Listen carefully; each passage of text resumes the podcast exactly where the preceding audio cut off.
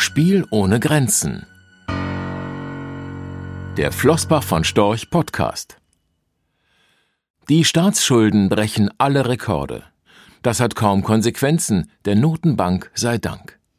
Wie Europas Staaten dank Schuldenrecycling kreditwürdig bleiben.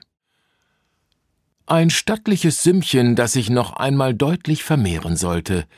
2 Billionen 573 Milliarden 468 Millionen 400.000 Euro betrug der Schuldenstand Italiens Ende des Jahres 2020. Wenig später, im Februar 2021, übernahm Mario Draghi, vormals Präsident der Europäischen Zentralbank, dann das Amt des italienischen Premierministers.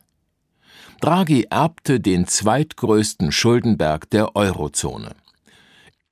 In absoluten Zahlen hatte Frankreich die Nase vorne, wo sich die Staatsschulden zu diesem Zeitpunkt auf 2649 Milliarden Euro summierten. In Relation zum Bruttoinlandsprodukt BIP belegte Italien hinter Griechenland den zweiten Platz.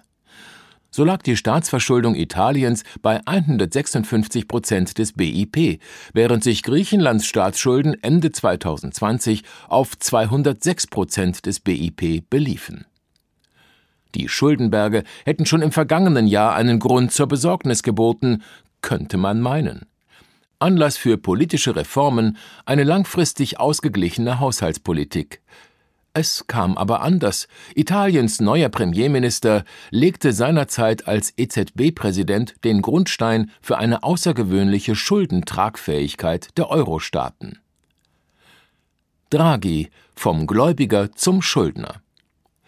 Die Unabhängigkeit der Europäischen Zentralbank EZB ist im Vertrag über die Arbeitsweise der Europäischen Union und in der Satzung des europäischen Systems der Zentralbanken festgelegt. Ein zentraler Baustein der Unabhängigkeit ist, dass die Geldpolitik die Staatsfinanzen nicht direkt finanzieren darf. Aus gutem Grund, denn sonst wäre die Gefahr von Fehlanreizen groß. Eine ausgeprägte Nähe zwischen Notenbanken und Fiskalpolitik ist bereits seit vielen Jahrzehnten unerwünscht dass Mario Draghi, der seit November 2011 für acht Jahre das Amt des EZB-Präsidenten innehatte, in die Fiskalpolitik gewechselt ist und mittlerweile als Premierminister Italiens agiert, ist da zumindest ein pikantes Detail. Nicht zuletzt, weil er nicht irgendein EZB-Präsident war. Draghi übernahm inmitten der Eurokrise das Ruder und initiierte im Januar 2015 milliardenschwere Staatsanleihekäufe. Unter seiner Regie stieg etwa der Bestand italienischer Staatsanleihen im Besitz der italienischen Notenbank Banca d'Italia um gut 300 Milliarden Euro auf etwas mehr als 400 Milliarden Euro zum Ende seiner Amtszeit an. Draghis Nachfolgerin Christine Lagarde, die am 1. November 2019 übernahm, brauchte den Werkzeugkasten ihres Vorgängers zu Pandemiebeginn nur noch zu reaktivieren, um alles geldpolitisch Mögliche zur wirtschaftlichen Bekämpfung der Corona-Krise zu tun.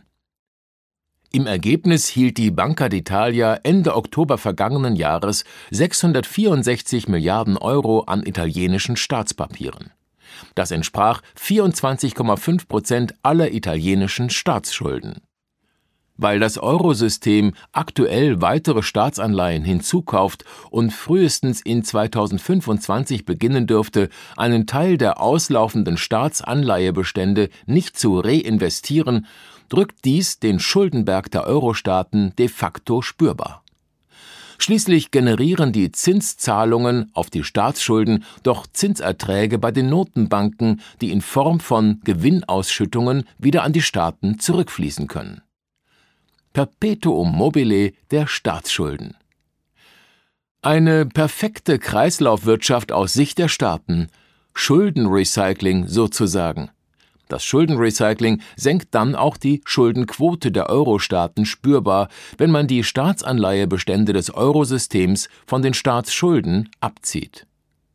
So hätte Spanien nach dieser Rechnung beispielsweise nicht 2020, sondern 2014 seinen Schuldenrekord in Relation zum BIP gesehen. Damals lagen die Nettoschulden Bruttoschulden abzüglich Staatsanleihebestände der Notenbank bei 97 Prozent des BIP. Ende 2020 waren es dagegen nur 92 Prozent des BIP, deutlich weniger als die zuletzt tatsächlich ausgewiesenen Staatsschulden von 120 Prozent des BIP. Hinzu kommt, das Zinsniveau ist heute deutlich niedriger als im Jahr 2014. Rentierte eine zehnjährige spanische Staatsanleihe im Jahr 2014 zeitweise noch bei mehr als drei Prozent, fällt heute nicht einmal mehr ein Prozent an jährlichen Zinszahlungen an. Die Schuldentragfähigkeit vieler Staaten ist derzeit also ungleich höher als noch vor wenigen Jahren.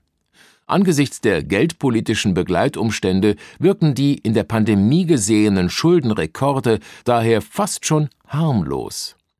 Bleibt abzuwarten, wie lange sich die expansive Geldpolitik, die letztlich auch eine verdeckte Fiskalpolitik ist, noch fortsetzt. Risiken und Nebenwirkungen sind dabei nicht ausgeschlossen. Darunter Inflation und negative Realzinsen für Sparer. Rechtlicher Hinweis. Diese Publikation dient unter anderem als Werbemitteilung. Sie richtet sich ausschließlich an deutschsprachige Anleger mit Wohnsitz bzw. Sitz in Deutschland, Österreich, Luxemburg und in der Schweiz. Die in dieser Veröffentlichung enthaltenen Informationen und zum Ausdruck gebrachten Meinungen geben die Einschätzungen von Flossbach von Storch zum Zeitpunkt der Veröffentlichung wieder und können sich jederzeit ohne vorherige Ankündigung ändern Angaben zu in die Zukunft gerichteten Aussagen spiegeln die Zukunftserwartung von Flossbach von Storch wider, können aber erheblich von den tatsächlichen Entwicklungen und Ergebnissen abweichen. Für die Richtigkeit und Vollständigkeit kann keine Gewähr übernommen werden.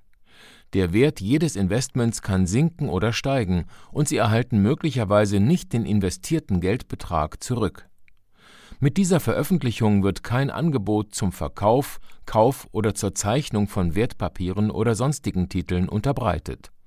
Die enthaltenen Informationen und Einschätzungen stellen keine Anlageberatung oder sonstige Empfehlung dar. Sie ersetzen unter anderem keine individuelle Anlageberatung. Angaben zu historischen Wertentwicklungen sind kein Indikator für zukünftige Wertentwicklungen diese Veröffentlichung unterliegt Urheber-, Marken- und gewerblichen Schutzrechten. Eine Vervielfältigung, Verbreitung, Bereithaltung zum Abruf oder Online-Zugänglichmachung, Übernahme in andere Webseite der Veröffentlichung ganz oder teilweise in veränderter oder unveränderter Form ist nur nach vorheriger schriftlicher Zustimmung von Flossbach von Storch zulässig ein umfangreiches Glossar zu Themen und Begriffen finden Sie auf www.flossbachvonstorch.com/glossar/. Diese Veröffentlichung unterliegt Urheber-, Marken-, gewerblichen sowie wettbewerbsrechtlichen Schutzrechten. Copyright 2020 Flossbach von Storch. Alle Rechte vorbehalten